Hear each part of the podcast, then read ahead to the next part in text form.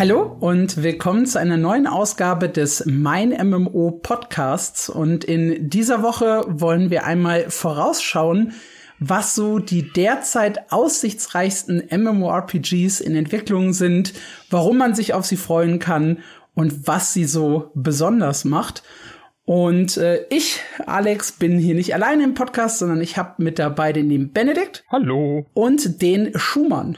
Grüße euch. Ja, und wir beginnen direkt mit dem äh, ersten großen Titel in der Liste, von dem ihr wahrscheinlich alle schon zumindest ein bisschen was gehört habt, und zwar Ashes of Creation. Ashes of Creation ist ein äh, Sandbox MMORPG von Stephen Sharif.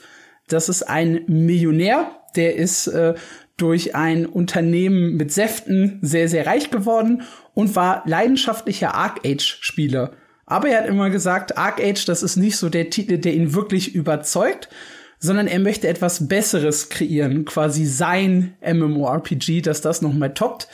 Das wird Ashes of Creation und das geht so ein bisschen bei, bei Fans als große Hoffnung, weil es einige innovative Ideen mit sich bringt, äh, wie zum Beispiel das allseits bekannte Node-System, äh, über das wir schon ein paar Mal gesprochen haben. Also die gesamte Welt ist aufgeteilt in Gebiete und diese Gebiete lassen sich von den Spielern leveln, indem man Quests macht, indem man craftet, indem man einfach viel, viel Zeit darin verbringt.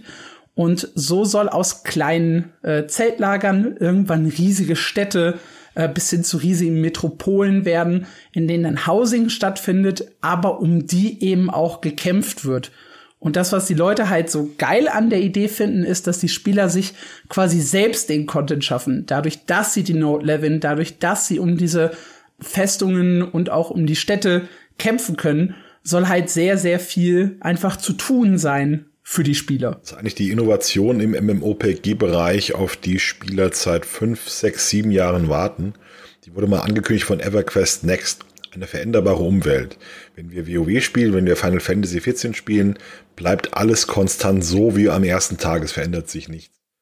Das Versprechen von EverQuest Next war damals, du kannst hier den Boden kaputt machen, du kannst hier durch dieses Tor, kannst du dann äh, mit einer Spitzhacke kannst hier einen Eingang schlagen und findest hier neue Gebiete rein. Das Versprechen von Ashes of Creation ist, je nachdem, wie du dich in der Welt verhältst, desto anders bilden sich bestimmte Nodepunkte auf und dadurch veränderst du die Welt. Wurde als Beispiel genannt, wenn man hier die Goblin-Bande zu lange wüten lässt, dann bilden die da, werden die immer größer und bilden ein eigenes Königreich und gehen auf Raubzüge. Oder wenn man äh, in einer Stadt sehr viel angelt, wird dort ein Hafen gebaut und dann äh, entstehen da neue Geschichten. Oder kann ein alter Drache erwecken durch irgendwelche unvorhergesehenen Ereignisse. Dieses dynamische Storytelling in der Umwelt ist das, was eigentlich viele Leute reizt, weil es eben von dem statischen weggeht, dass die heutigen MMORPGs. Ja, da spielen halt äh, PvE-Inhalte auch eine, eine sehr, sehr große Rolle, aber vor allem halt PvP. Und das ist auch das, was, was einige Leute dann wiederum an Ashes of Creation ja so ein bisschen kritisch sehen. Ich selber auch. Weil ja, es gibt zwar diese Goblin-Banden oder diese Drachen, die man in den verschiedenen Nodes äh, besiegen kann. Aber der Kern des Spiels entwickelt sich halt darum, äh, Karawanen zu eskortieren und diese halt zu attackieren, wenn es um das Thema Handel geht, eben um diese äh, Städte zu kämpfen und später auch um riesige Festungen, die noch mal über den Städten äh, drüber stehen und so ein bisschen äh, von den Stadthaltern dann äh, Geld einfordern. Es ist so ein bisschen, im Prinzip auch so ein kleines äh, Schneeballsystem. Es beginnt so bei diesen ganz großen Festungen, geht dann runter zu den äh, größeren Städten bis hin zu den kleinen Zeltlagern. Das alles baut dann so ein bisschen äh, aufeinander auf. Hast du nicht so was ähnliches sogar schon in New World momentan? Immer wenn ich die beiden Spiele gesehen habe oder als ich New World gespielt habe und äh, Ashes of Creation ja auch schon seit Prinzip Ankündigung verfolgt, das klingt für mich furchtbar ähnlich. Also ich habe immer, wenn ich das sehe oder von, von Ashes lese, dieses Städte-Leveln und Ausbauen und da cool und groß werden und drum kämpfen, klingt für mich immer wie die Städte in New World. Ja, also Ashes of Creation soll halt viel, viel äh, größer und massiver um diese Städte äh, herum gebaut sein. Und New World hat halt mehr so diesen Fraktionsgedanken. Ähm, man hat mit seiner, kontrolliert mit seiner Fraktion so eine Siedlung und die sind ja dann noch immer mehr von diesem PvP-Aspekt äh, weggegangen Während halt Ashes of Creation sagt, hey, wir, wir ballern noch ein bisschen mehr in diese PvP-Sektion rein, äh, fördern halt auch das PvP in der offenen Welt durch solche Karawanen-Events und ähnliches. Also da ist schon ein, großer Unterschied. Im Prinzip ist so ein bisschen Ashes of Creation das, was New World ursprünglich mal war, on Steroids und mit äh, deutlich mehr Content und Ideen drumherum. Auch beim Kampfsystem gehen sie einen ganz anderen Weg. Da sagen sie, wir möchten irgendwie so eine Mischung aus Tap-Targeting und Action-Kampfsystem bieten. Also jeder kann entscheiden, äh, was er tatsächlich spielen möchte, also zwischen den beiden hin und her switchen und äh, hat dann auch eine große Anzahl an Fähigkeiten, äh, so wie es halt bei klassischen MMORPGs der Fall ist. Weil man auch sagen muss, Ashes of Creation leidet unter dem typischen Problem von Crowdfunding-Spielen. Die wurde lange nur mit, wir haben diese Idee vorgestellt und wurde nur darüber gesprochen, wurde sehr wenig gezeigt auch um, und da entstand dann auch sehr viel Aufmerksamkeit für das Spiel, war sehr viel Interesse da. Und als man das Spiel dann wirklich mal zeigen musste, als der NDA fiel, hat man gesehen, äh, das ist alles noch sehr roh. Die kochen auch nur mit Wasser. Es ist dann doch, hat diese typischen MMOPG-Probleme, dass der Kampf doch relativ statisch wirkt, dass die Grafik nicht so fantastisch ist, wie man das ausgemalt hat und dass es ähm, einfach noch, noch Jahre entfernt ist. Und auch alle, die dann sprechen durften, die mu mussten ja jahrelang schweigen, haben im Prinzip gesagt, Leute, das dauert noch Jahre, bis wir mit Ashes of Creation wirklich rechnen. Ja, wir hatten ja selber die Chance, also sowohl unsere Chefredakteurin Lea als auch ich, äh, in Ashes of Creation reinzuschauen, äh, 2021, als dann diese Alpha 1 veröffentlicht wurde. Und abgesehen von, von wirklich riesigen technischen Problemen, also Rubber Banding, dieses äh, ständige wieder zurückspringen zu dem Ort, wo man herkommt und nicht wirklich vorwärts kommen. Ein ganz, ganz schwaches äh, Kampfsystem und wirklich die generischsten Quests, die ich je gesehen habe. Also wenn ihr Quests in New World generisch fandet, äh, der Anfang von Ashes of Creation äh, ist tatsächlich noch mal eine ganze Spur äh, schlimmer gewesen. Und ja, derzeit deutet äh, nichts darauf hin, dass, dass der Release in den kommenden äh, Monaten bis Jahren stattfinden wird, sondern eher so in Richtung 2024, 2025. Was halt auch ganz kurios ist, weil ursprünglich ist der äh, Sharif mal hingegangen und hat gesagt, ja, bis 2020 haben wir easy äh, das, das, das Spiel draußen, ähm, nachdem 2017 die Kickstarter-Kampagne gestartet wurde. Und es zeigt sich dann halt doch wieder, äh, MMORPGs sind eine riesige Herausforderung. Da ist, da ist richtig viel zu tun. Und ja, der hat das halt auch völlig unterschätzt, die Ausmaße, die die Entwicklung annimmt. Also was dem Spiel von Anfang an ein bisschen nachhängt, ist, dass der, dass der Chefentwickler Steven Sharif aus dem Marketing kommt und nicht selbst ein großer Entwickler ist. Bei vergleichbaren Spielen war es immer so, dass der Entwickler selbst schon Spiele herausgebracht hat und sich einen Namen erarbeitet hatte in der MMOPG-Szene. Es waren Leute wie Camelot Unchained, Mark Jacobs, der hatte Warhammer und Dark Age of Camelot gemacht.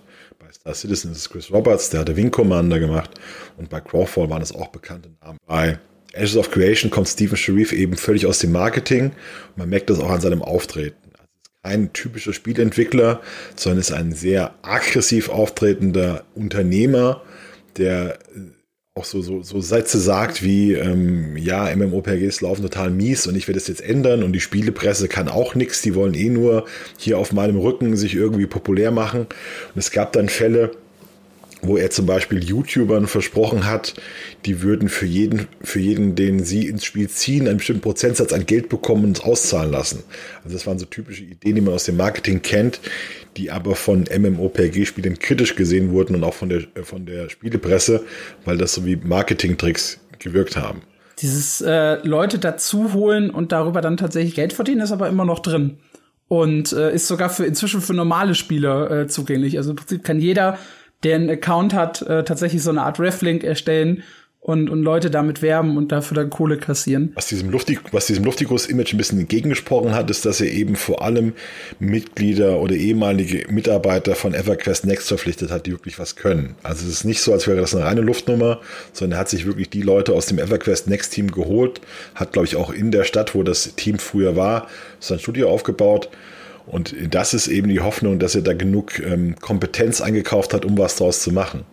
Aber das, man kann das wirklich sehen, dass das Ashes of Creation der Hype stark nachgelassen hat, nachdem er an die Öffentlichkeit gehen musste mit dem, was er hat. Und solange das in so einem Traumstadium blieb, war die Aufregung deutlich größer. Jetzt, wo jeder gesehen hat, wie weit sie sind, wie weit er steht, ist es schon ein bisschen abgekühlt wieder alles. Ja, wobei man muss halt auch sagen, äh, was sie, was sie sehr, sehr gut machen. Sie bringen jeden Monat äh, Updates in einem Livestream raus. Sie zeigen auch äh, teilweise sehr, sehr guten Fortschritt. Zuletzt äh, gab es ein Video zum Kampfsystem das Welten besser aussieht als das, was wir halt 2021 hatten. Also man hat in diesem Jahr schon Progress gesehen. Ich bin sehr, sehr gespannt, wie das dann am Ende 2024, 25 wirklich aussehen wird, wenn es rauskommt. Äh, dieses Jahr soll es noch mal Alpha-Tests geben von der Alpha 2. Das heißt, wir werden auf jeden Fall noch neues Gameplay sehen. Und langfristig ist das auf jeden Fall eines der äh, spannendsten MMORPGs, die derzeit in Entwicklung sind. Tatsächlich eines der spannendsten MMORPGs, auch wenn es ganz deutliche Red Flags gibt, aber die gibt es eigentlich bei jedem Spiel, das wir heute besprechen werden. Auf jeden Fall. Äh, bei Crimson De äh, Desert, unserem zweiten Spiel in der Liste, ist so das äh, größte Warnzeichen, dass äh, gerade sehr, sehr wenig Kommunikation vorherrscht. Eigentlich kommt das Spiel von, von Pearl Abyss, dem Entwickler von Black Desert, und war so ein bisschen, ja, 2019 als, als Nachfolger äh, von Black Desert angekündigt worden seitdem ist eine Menge passiert und auch ein paar Änderungen in der Ausrichtung des Spiels, Schumann. Eigentlich ganz seltsame Entwicklungsgeschichte, weil die mit vollem, aus vollen Rohren feuernd auf die Bühne gestürmt sind. Ja, also wirklich, wir sind soweit, wir bringen das nächste große Spiel, wir haben hier Black Desert gemacht, wir können's. Und das Spiel sah im ersten Trailer aus wie Game of Thrones. Also man kann das gar nicht genug betonen, wie stark sich das optisch an Game of Thrones angelegt hat. Die Geschichte ist, man spielt einen Mann namens Macduff, der genauso aussieht wie Jon Snow aus Game of Thrones, also der wirklich äh, in einer Art äh, sieht ein bisschen aus wie England, 18. Äh, Jahrhundert, 17. Jahrhundert, Mittelalter so ein bisschen. Und man leitet eine Söldnerbande, die sich durch die Welt schlägt. Und das Seltsame für ein MMOPG war, dass in allen Trailern dieser Macduff gezeigt wurde. Das ist jetzt, wenn man sich mit MMOPGs auskennt, schon etwas seltsam, dass es eine feste Hauptfigur gibt. Tatsächlich kam dann auch die Nachricht, naja, wir sind kein so richtiges MMOPG, sondern du spielst eine vorgefertigte Geschichte mit NPCs und mit einer Story. Und wenn du im Endgame angekommen bist, dann übernimmst du selbst und, und kannst halt weiterspielen. Also das war die, das Modell wird eigentlich auch in Red Dead Redemption 2 so gepflegt. Das heißt, du hast ein Singleplayer-Spiel und danach spielst du mit einer Figur in dieser Welt weiter und dann hast du diese MMO-Aspekte, die du haben kannst. Ja, es hat dann ähm, das haben sie etwas später auch so erklärt, dass sie eigentlich kein MMOPG sind, sondern sie wollen was ganz eigenes sein und haben eben diese, diesen Ansatz. Was wir gesehen haben äh, im ersten Trailer 2019, 2020 war, sah sehr gut aus, alles noch ein bisschen unfertig, die Animation war noch ein bisschen steif, es gab noch wenig Emotionen im Spiel, es ging eher darum, so eine, so eine Welt aufzubauen und das sah wie eine klassische, raue Fantasy-Welt aus, sehr westlich inspiriert, sah eher aus wie also überhaupt nichts, überhaupt nichts Asiatisches da drin, sondern wirklich eine starke Fantasy-Welt.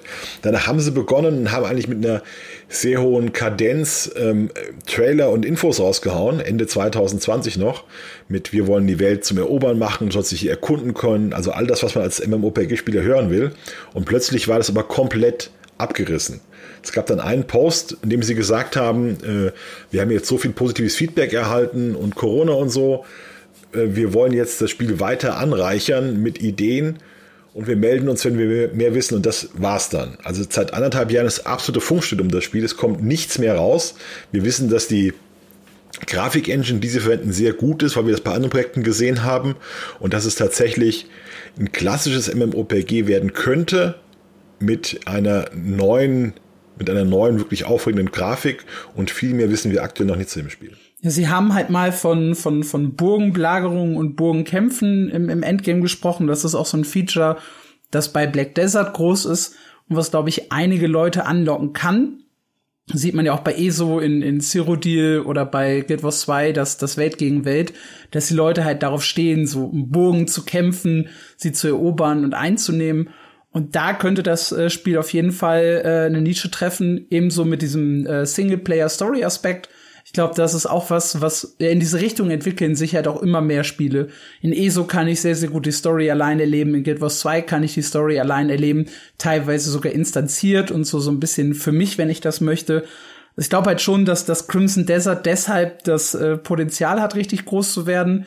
Aber es ist halt echt schwierig, wenn so ein, wenn so ein Spiel dann anderthalb Jahre äh, quasi im Nichts verschwindet und immer nur so Fetzen gezeigt werden. Ich meine mich zu erinnern, dass wir mal so ein ähm, kurzen Trailer bekommen haben, ich glaube Ende 2021, wo die Entwickler äh, gezeigt haben, was halt grafisch möglich ist. Das sah super geil aus mit diesen äh, Fußspuren im Schnee, ähm, mit so wie der Wind die Blätter und auch den Schnee so ein bisschen aufwirbelt, wenn das kommt. Das sah halt äh, grafisch wirklich hübsch aus. Aber das ist halt echt alles, was in letzter Zeit dazu kam. Den Trailer nochmal angesehen, von der 2020 kam. Der sah noch sehr roh aus. Also da hatte man schon das Gefühl, da fehlt noch der Feinstift, dass das alles lebendig aussieht und alles wirklich qualitativ hochwürdig aussieht. Sondern du hast da diese Andeutung, was das mal für eine Welt sein könnte, wenn das alles ausgemalt ist. Du siehst auch, dass der, dass die Produktionsqualität sehr hoch ist, aber es fehlt noch so diese, diese, diese weiteren Arbeitsschritte, um das wirklich dann rund zu machen. Hat, glaube ich, Crimson Desert auch nicht den durchschlagenden Erfolg im Moment wie andere Spiele, weil das noch so weit entfernt liegt, weil sie mittendrin eigentlich in der Promokampagne komplett abgebrochen auf Null gefahren sind. Aber tatsächlich, wenn man, wenn man, wenn man fragt, wem traust du ein großes MMOPG zu, ist Pearl Abyss eigentlich ganz oben auf der Liste, weil die das letzte große mit Black Desert gemacht haben. Black Desert kann man ja vieles vorwerfen, aber das wurde ausgezeichnet weiterentwickelt in den letzten fünf, sechs Jahren. Die haben enorm viel Geld, die wissen, wie es geht, die haben enorm viele Ressourcen. Ich habe kein nichts gehört über das Spiel, was irgendwie negativ wäre, sondern es klingt alles nach Hand und Fuß, was die haben. Es ist auch ganz klar auf den Westen ausgerichtet, also die wollen uns als Spieler haben. Die Parallelen zu Game of Thrones sind wirklich, also auch wenn sie da mit keinem Wort drüber reden, aber das aus jedem Screenshot, aus jedem Screenshot sieht man das. Das mit der Ausrichtung auf dem westlichen Markt sieht man auch sehr, sehr stark an, an Konsolenversionen. Ich finde, da hat äh, Pearl Abyss auch vielen koreanischen Studios, äh, die es sonst so gibt, was voraus. Die fokussieren sich ja meistens auf PC oder Mobile und äh, Pearl Abyss hat ja sofort gesagt, äh, Crimson Desert äh, kommt für Next-Gen-Konsolen, kommt für den PC. Ähm, sie haben Black Desert äh, nachträglich auf Konsolen gebracht. Also das ist ganz, ganz klar ein Spiel, das sich an uns richtet und das halt wirklich auch interessant äh, werden kann, wenn es dann tatsächlich mal rauskommt. der große Nachteil ist, dass wir wirklich nicht sagen können, wann das kommen wird. Wie gesagt, die sind mit allen Funken schlagend gestartet und haben es komplett auf Null gefahren, jetzt die, die Öffentlichkeit. Man kann ahnen, dass ähm, Corona wirklich ein großes Problem für die Studios ist und dass den komplett den Zeitplan zerschossen hat. Oder sie haben wirklich nochmal komplett umdenken müssen, nachdem sie gemerkt haben, dass ihr ursprünglicher Plan nicht so funktioniert mit MMORPG, mit Singleplayer, dass sie wirklich noch stärker auf Singleplayer gehen. Ja, ein Spiel, von dem wir tatsächlich auch nicht wissen, wann es jemals richtig rauskommt. Äh, spielbar ist es ja schon, ähm, ist Star Citizen. Star Citizen äh, ist ein Begriff so seit 2013. Da wurde eine Kickstarter-Kampagne gestartet, ähm, über die auch zwei Millionen Dollar gesammelt wurden. Das wirkt inzwischen lächerlich, äh, weil weit über 500 Millionen Dollar inzwischen zusammengekommen sind für das Spiel. Doch je mehr äh, ja, gespendet wurde, je mehr die Leute reingeschmissen äh, haben, desto größer und weiter entfernt wirkt eigentlich das Spiel.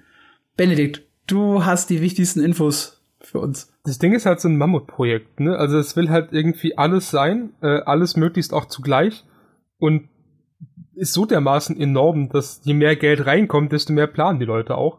Du hast wirklich Features aus allen möglichen Genres in diesem Ding. Also das es nur als MMO zu bezeichnen, wird ihm schon fast nicht mehr gerecht. Du hast Survival mit drin, du hast Sandbox mit drin, Crafting, Bau, äh, ein Verbrechenssystem, ja. Du kannst irgendwie durch die Galaxis fliegen, äh, Leute abknallen und wirst dafür gesucht. Und wenn es genug Leute gibt, die äh, kriminell sind, kommt die Polizei und jagt dich. Und damit nicht genug, wenn es dann noch genug Leute gibt, die kriminell geworden sind, hast du noch eigenes Gameplay im Knast. Ja, also äh, da sieht man halt, was passiert, wenn, wenn äh, die noch mehr Geld kriegen, dann kommen immer noch mehr Features dazu, von denen vorher keiner gehört hat. Und wie du schon sagtest, das Ding ist jetzt seit zehn Jahren oder so in Entwicklung und auch schon seitdem im Prinzip in der Alpha. Man kann es spielen, wenn man sich's kauft. Äh, man kann Schiffe kaufen, man kann sich alles angucken, jetzt schon, wenn man möchte, und es kommt halt immer noch was dazu. Es ist halt noch immer nicht fertig. Ich weiß gar nicht, wann es jemals fertig sein wird. Äh, die Begeisterung daher kommt daher, dass man durch schon Spiele wie Eve Online irgendwie diesen, diesen Aspekt des durch den Raum fliegen cool fand und sich aber immer auch schon gewünscht hat, die Planeten besuchen zu können, was dann sowas gemacht hat wie No Man's Sky, wo man die Planeten anfliegen konnte und sich darauf umsehen. Und das will Star Citizen eben auch machen, dass man rumfliegen kann und live von, auf einem Planeten landen, dann dort aussteigen und sich umgucken. Jetzt haben sie zuletzt irgendwie Gameplay gezeigt, was stark an Shooter erinnert, wo ich gedacht habe, das sieht aus wie Rainbow Six, wo man auf Planeten landet und du hast ein abgestürztes Raumschiff vor dir, das schon völlig überwuchert ist, wo NPCs dann rumlungern und sich da eingerichtet haben und du kannst dich entscheiden, sie auszurauben oder halt direkt zu überfallen mit, mit Waffengewalt. Mit einem, was ich sogar finde, ziemlich coolen Shooter-Gameplay. Also, was ich bisher gesehen habe, sieht tatsächlich ziemlich stabil aus und dass sowas funktioniert, hat ja auch schon Warframe gezeigt, dass du wirklich in einem, in einem Sci-Fi-Shooter schon wirklich was reißen kannst. Und das alles ist eben auch spielergetrieben, ne? Du findest zwar Rohstoffe und so ein Kram dann bei, bei NPCs oder auch Waffen, die du verkaufen kannst, musst aber eben die Ökonomie dann über Spieler laufen lassen. Das heißt, du kaufst von Spielern, du verkaufst an Spieler, du brauchst Rohstoffe von anderen, wenn du nicht alle selbst machen willst. Und alles ist auf Realismus getrimmt. Du, es wird wirklich darauf geachtet, dass alles sich möglichst so anfühlt, als wäre es wirklich so auch geplant oder als würde es, würde es wirklich so mal irgendwann passieren, dass wenn du Fracht bekommst in deinem Hangar, wenn du was verkauft hast oder gekauft hast, musst du die Kisten halt selbst stapeln gehen. Also da sieht man auch, dass wirklich, das ist nicht einfach nur ein MMO, das ist wirklich eine Lebenssimulation tausend Jahre in der Zukunft. Und da wird auch dran gebaut, das wirklich irgendwie weitermachen zu können und das so zu bringen. Ich habe eine Geschichte gelesen über einen Fotografen, der eine Nahtoderfahrung hatte nach beschlossen hat, äh, okay, ich werde nicht mehr so lange leben, dass ich die Zukunft erreichen kann, die ich mir vorgestellt habe als Kind. Deshalb werde ich jetzt mein ganzes Geld in Star Citizen setzen, um dort schon die Zukunft zu leben. Das ist, trifft für sehr viele zu. Das ist diese, Zukunftsvision, die uns äh, Star Trek gezeigt hat, diese, diese technisierte Welt, wo wir im Raumschiff leben, dass sie das wirklich in eine spielbare, ein spielbares Universum umwandeln möchte, mit dem man sein, mit seinen Freunden unterwegs ist sehr viele soziale Aspekte sind sehr wichtig, dass man Rollen, Rollen in der Welt spielen soll, dass man sich große Raumschiffe teilt, die man nicht alleine fliegt, sondern mit seinen Freunden zusammen, wo dann jeder einzelne Funktionen hat. Das sind genau die, die, Baust die Bausteine, die dieses Megaprojekt ausmachen. Wie, wie, du sagst, wirklich eine, eine Lebenssimulation in der Zukunft, in der man nicht mehr der langweilige Typ ist, der jeden Tag ins Büro geht, sondern wo man Ingenieur auf einem Raumschiff ist und damit seiner Crew zusammen fremde Welten entdeckt es gibt auch Leute, die haben sich wirklich, also in diese, diesem Spiel kann man jetzt schon so unfassbar viel Geld versenken, nicht nur ins Spiel selbst, weil es da wirklich irgendwie Schiffe für tausende Euro gibt, soweit ich weiß. Auch das Drumherum wird von vielen Leuten wirklich, wirklich hart betrieben. Es gibt einen, der hat sich irgendwie sein ganzes Zimmer in ein Cockpit umgebaut und hat da riesige Screens stehen, wo er sich wirklich dann fühlen kann wie in einem Raumschiff. Und gerade da gibt's halt auch zig Möglichkeiten. Du kannst, wie du schon sagtest, schon mal Rollen, Rollen verteilen und auf verschiedene Schiffe fliegen. Du kannst einen, einen Abfangjäger spielen für Dogfights im Weltall. Du kannst einen Transporter nutzen, um halt Fracht zu transportieren. Du kannst ein Raffinerie- und Tankschiff spielen, um irgendwie mitten im Weltraum andere Leute zu betanken, wenn du Lust hast. Das ist komplett abgefahren, was es da alles gibt. Und natürlich irgendwo muss es eine Grenze geben, weil man nicht alles reinbringen kann, wenn man einfach nicht alles denkt, aber ich glaube, dass dieses Spiel einfach tatsächlich in Anführungszeichen nie fertig wird, weil es immer weiterentwickelt wird, selbst wenn es draußen ist und immer mehr so Zeug dazukommt. Das halt die Frage, wie sehr äh, Spieler-Hardware sowas stützen kann. Also das Ding ist auch furchtbar hardwarehungrig, wenn man sich anguckt, wie viel Objekte da wirklich irgendwie berechnet werden und, und wie, wie detailreich auch teilweise die Umgebungen sind. Das Ding ist ja auch grafisch wirklich eine Bombe. War es vor zehn Jahren mehr als heute. Wahrscheinlich ist es, wenn es rauskommt, nicht mehr unbedingt zeitgemäß, wobei ich mal sehen. Äh, aber gerade was die Grafik angeht, hat das Ding ja auch schon, hat Star Citizen wirklich viel zu bieten.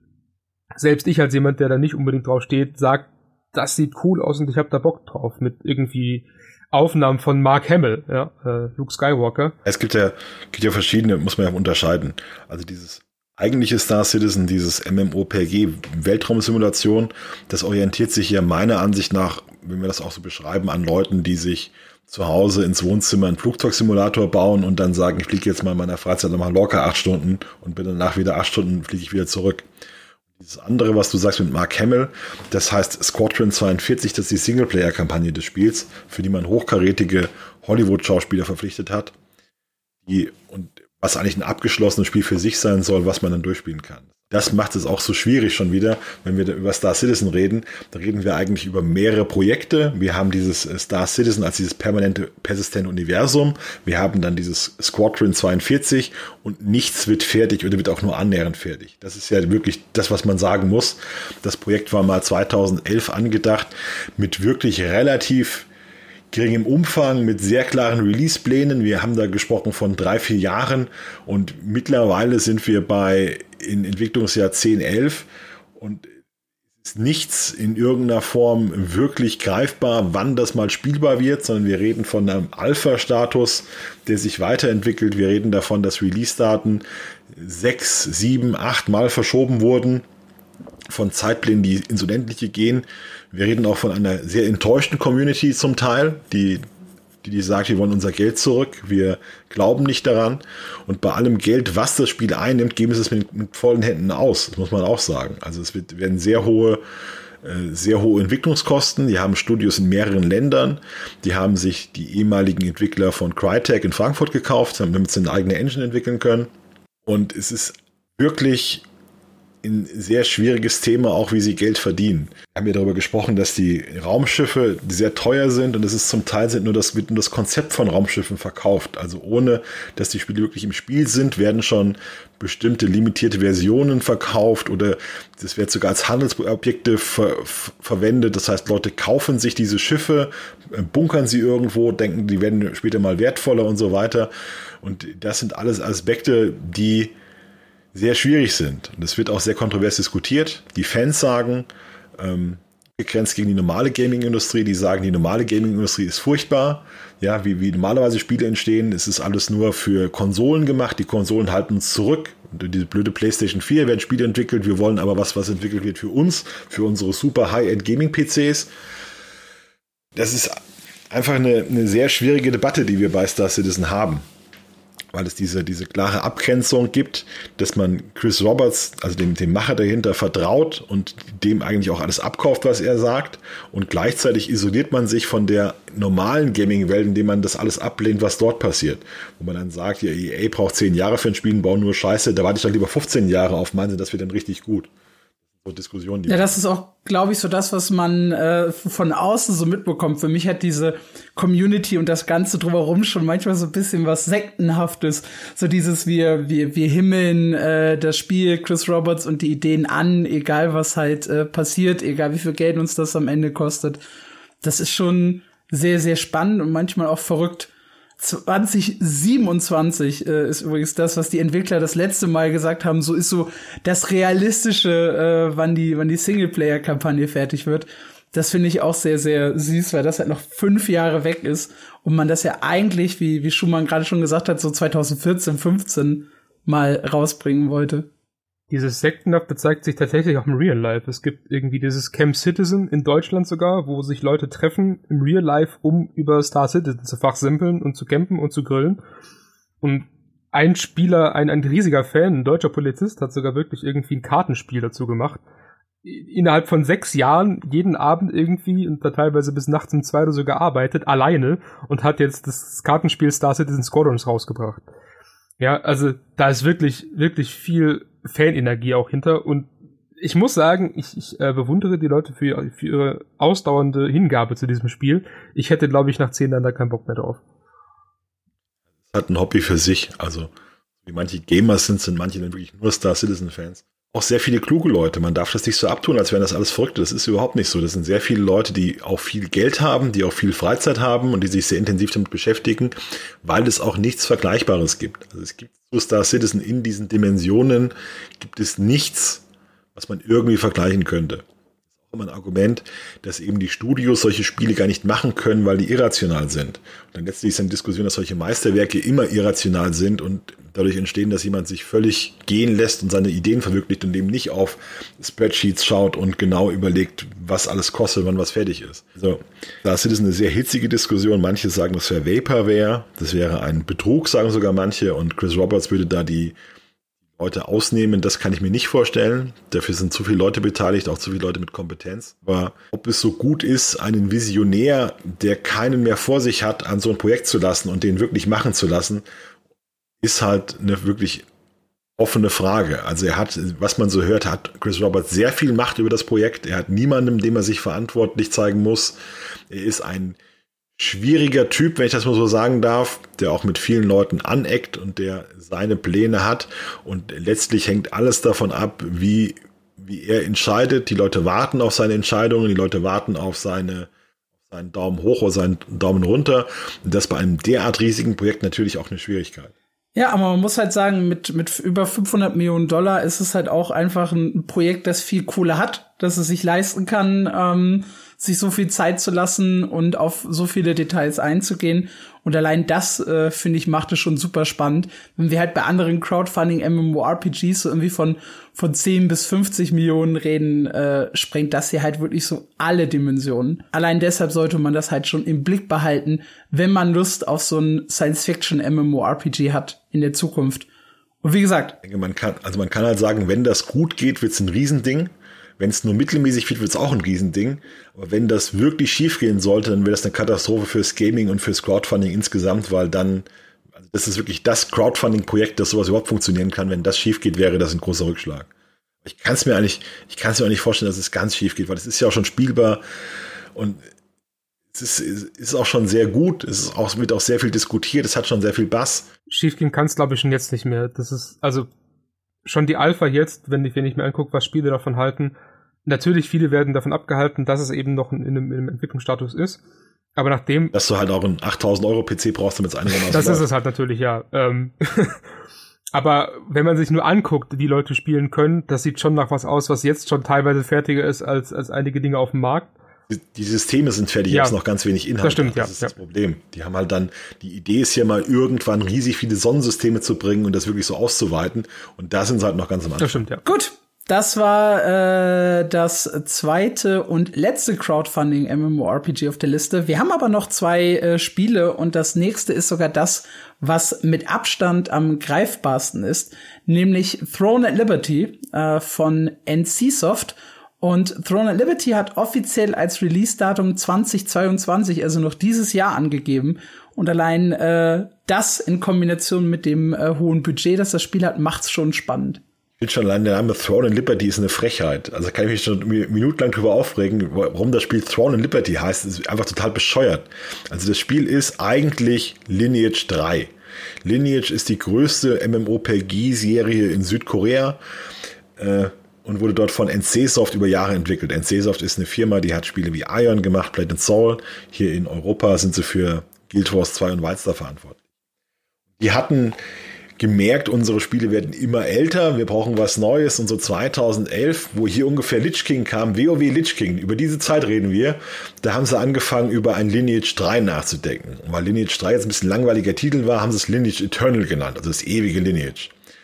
Das sollte ein Spiel werden, wie wir uns vielleicht eher Diablo vorstellen oder wie Lost Ark vorstellen.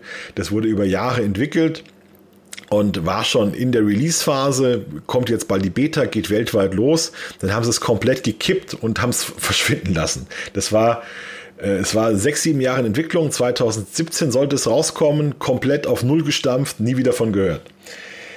Ähm, der Hintergrund war, dass sie intern gesagt haben, ja, es läuft irgendwie nicht so toll und wir haben jetzt wahnsinnig viel Geld verdient mit unseren Mobile-Spielen, also können wir uns leisten, das Spiel neu aufzubauen. Man hatte dann, man hat es dann Project TL genannt, also hatte gar keinen Namen mehr, Lynch Eternal war weg, sondern Project TL hieß es jetzt. Hat gesagt, wir upgraden auf äh, Unreal Engine 4 war das, ja. glaube ich, von 3 auf 4 hoch. Ja, und wir haben ein neues Entwicklerteam am Ruder. Also da irgendwo müssen da Köpfe gerollt sein. Aber äh, NCSoft ging es in der Zeit plötzlich so gut durch Mobile, dass niemand mehr sich richtig für äh, Project L interessiert hat. Es wurde dann tatsächlich von Jahr zu Jahr verschoben. Also 2017 haben sie gesagt, wir machen 2018, erfahrt ihr was drüber. 2018 haben sie gesagt, ja, 2019 gehen wir dann die Beta. 2019 haben sie gesagt, ja, 2020 ist das ein ganz wichtiges Spiel für uns. Und da kam immer noch nichts. Und dann ist tatsächlich 2021 ist ein Trailer erschienen im, im Februar, glaube ich, 2021 ein Trailer erschienen, der einfach saugut war. Und da hat man dann gesehen, nichts mehr mit Diablo. Das war ein klassisches Action-MMORPG aus der 3D-Perspektive, wo sehr viele Leute auf große Bosse eingeschlagen haben wie die Irren wo man sich frei bewegen konnte. Man konnte über Dinge hüpfen, konnte Dinge hochkraxeln. Es sah also richtig actionmäßig aus. Und das war ein Riesenerfolg, dieser Trailer. Den haben mittlerweile neun Millionen Leute gesehen. Der ist übrigens viel, viel jünger. Der ist aus diesem Jahr, ne? nicht 20, ja, ja. Das ihr habt tausendmal verschoben. Also aus 2022 und dann haben sie gesagt, ja, das Spiel kommt auch dieses Jahr noch, ja. Wobei das auch wieder so eine Aussage ist, die sie eben schon zehnmal gebracht haben. Das kommt dieses Jahr noch. Äh, Aber tatsächlich ist das, das Spannende ist jetzt, dass wir ein Spiel haben, wo wir einen Trailer kennen, der wirklich, wirklich gut ist. Also es ist, glaube ich, der beste Trailer zu MMORPGs, die gerade laufen.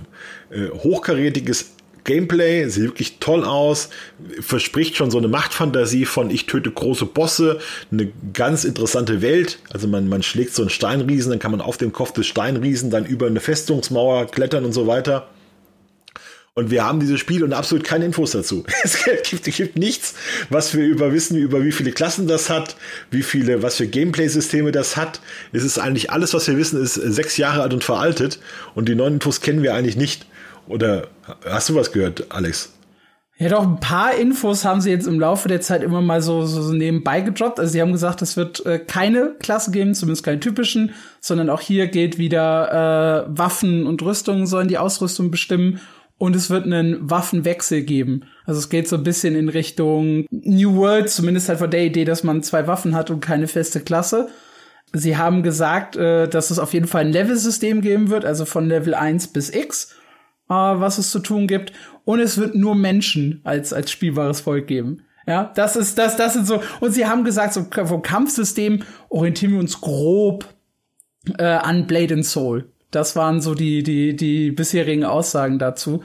Man muss halt, muss halt wirklich sagen, dass in, das Spiel, das so weit fortgeschritten ist, dass du so einen Trailer machst, da weißt du eigentlich alles über das Spiel. Da weißt du eigentlich die Kontinente, du weißt die Fraktionen, du kennst die einzelnen Elemente und so weiter. Und hier weißt du wirklich, also auf der Homepage sind eigentlich so zwei, zwei Blätterchen, wo drauf steht, ja, grüßt euch, ja, wir, wir sind hier Lineage und wir kommen noch bald raus.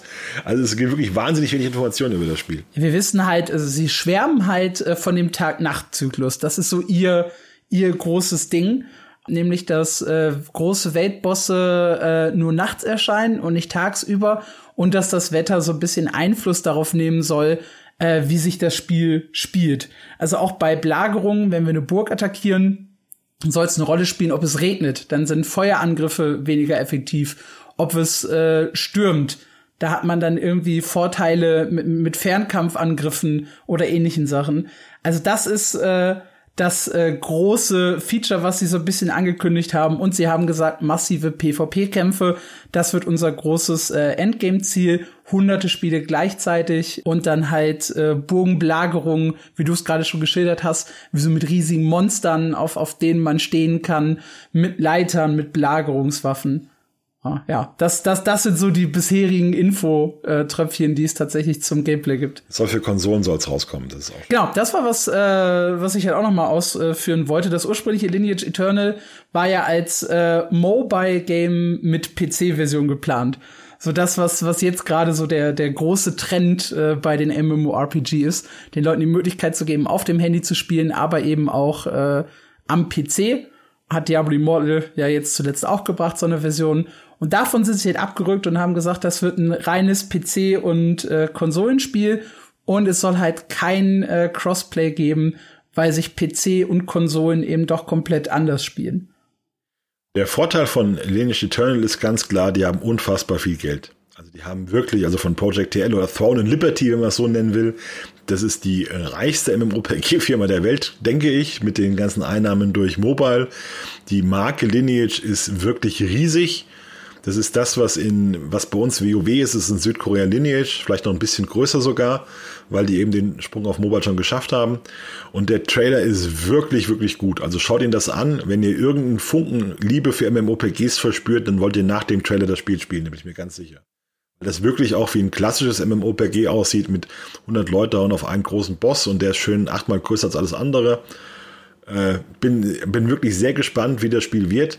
Das ist natürlich der Vorteil, wenn man so wenig verrät, dass man eigentlich kaum was hat, woran man rummickeln kann. Ja, es gibt also nichts, was man kritisieren kann, weil wir nichts über das Spiel wissen. Wir kennen wirklich nur diesen Trailer. Es gibt äh, durchaus die Sorge zumindest, dass äh, PvP halt eine zu große Rolle spielen wird.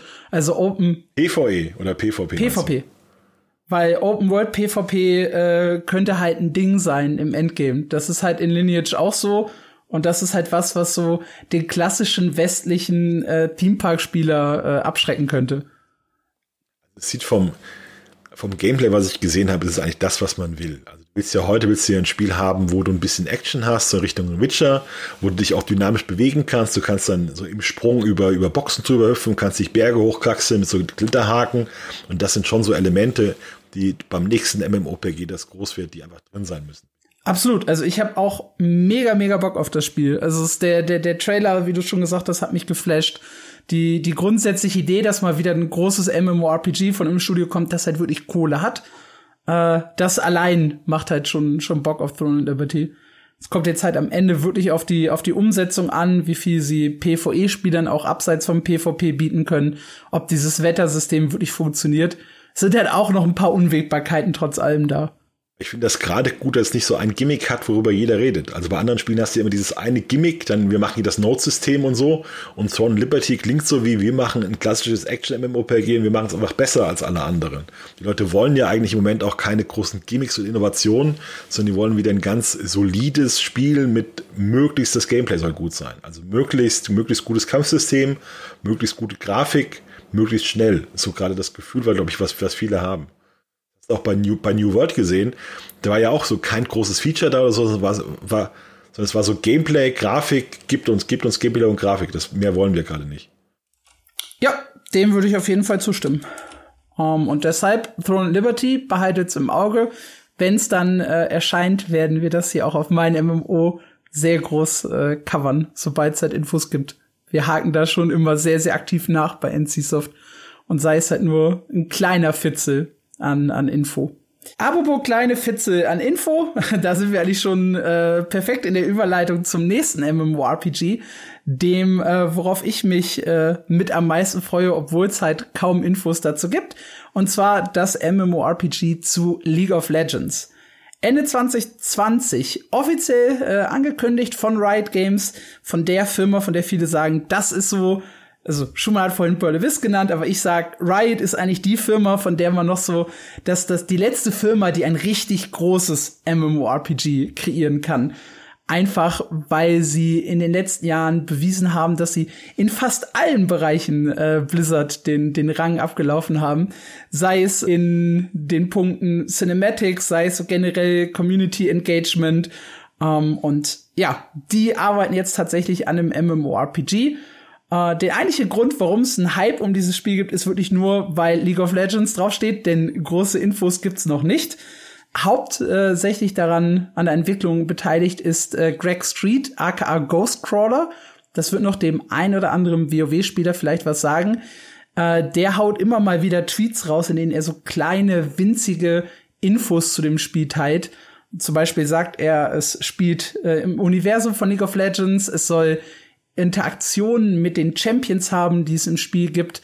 Ähm, von der Zeitlinie wird es äh, sehr, sehr nah an aktuellen Events liegen.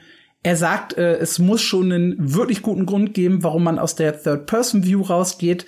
Das heißt, es wird wohl die klassische Ansicht äh, bekommen, wie es in Guild Wars 2, WoW oder Final Fantasy auch hat. Es soll Gruppeninhalte äh, und Raids geben mit der klaren Aussage, Singleplayer-Spieler sollen zum Singleplayer wechseln was glaube ich auch äh, einige Leute sehr, sehr erfreut. Und dann gab's halt so ein paar Fitze. Es wird PvP geben, es wird Angeln geben. Äh, das Spiel soll insgesamt massentauglich sein, aber nicht jedem gefallen. Und ja, das ist es auch schon. Kein Gameplay, kein offizielles Factsheet, eigentlich noch nicht wirklich viel und trotzdem ist auch YouTube ständig voll mit Videos zum LOL MMORPG, wo halt wirklich jeder versucht, was in diese kleinen Aussagen von Ghostcrawler rein zu interpretieren. Du hast halt in diesem Ding den großen Vorteil, den WoW auch schon hatte, dass du nicht wie in vielen MMOs der letzten Jahre versuchst, eine Welt aufzubauen mit dem Spiel, sondern eine Welt hast und in dieser Welt ein MMO kreierst.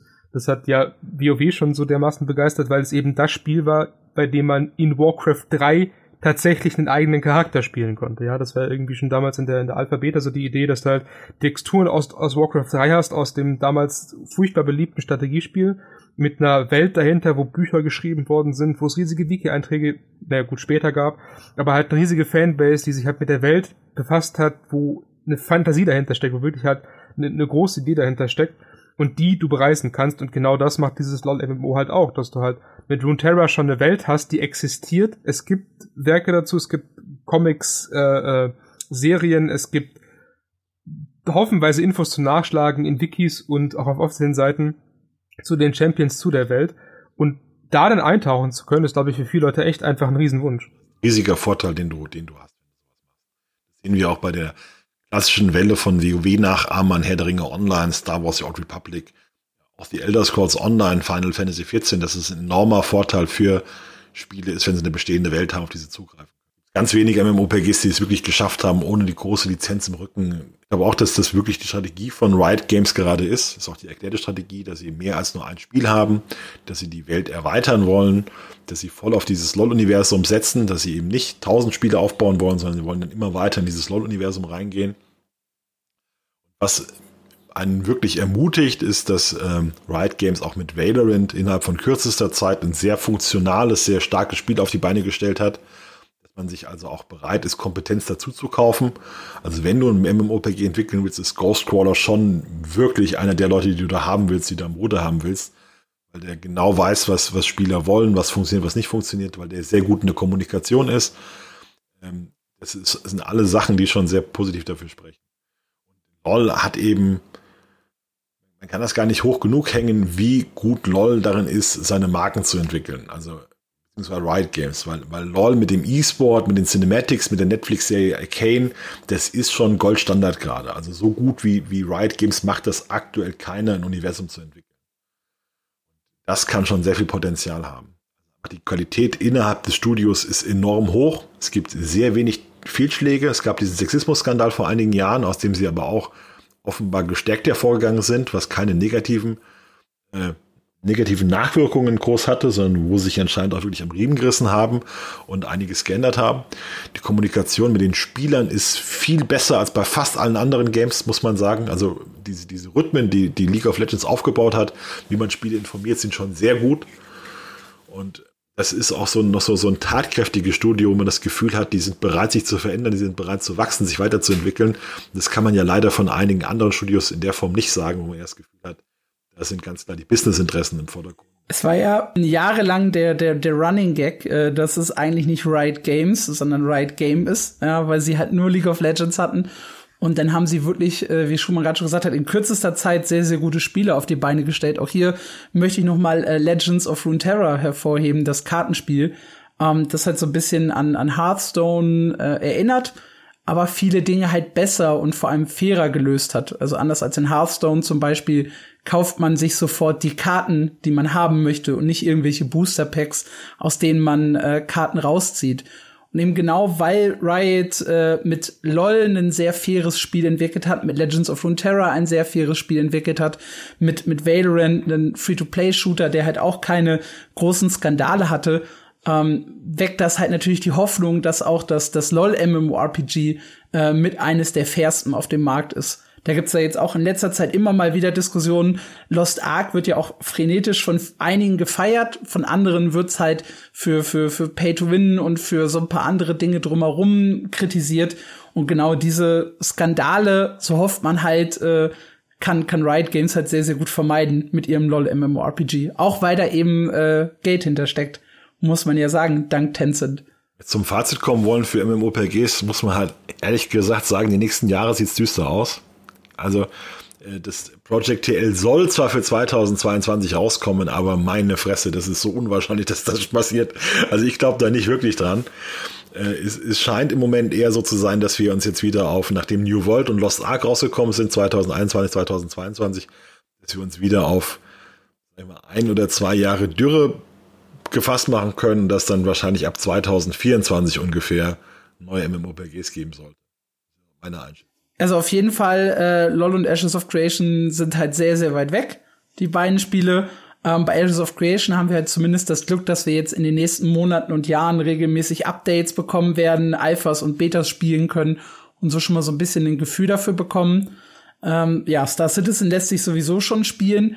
Ich würde so ein kleines bisschen äh, widersprechen, dass wir, dass wir eine Dürrephase bekommen, weil ich glaube, dass zumindest noch so ein paar kleinere, äh, süßere Nischenspiele halt kommen, was wir in den Jahren so 2016 bis 2019, 20 nicht so sehr hatten. Ich schieße so ein bisschen in Richtung Tower Fantasy, äh, Embers Adrift oder auch Fractured.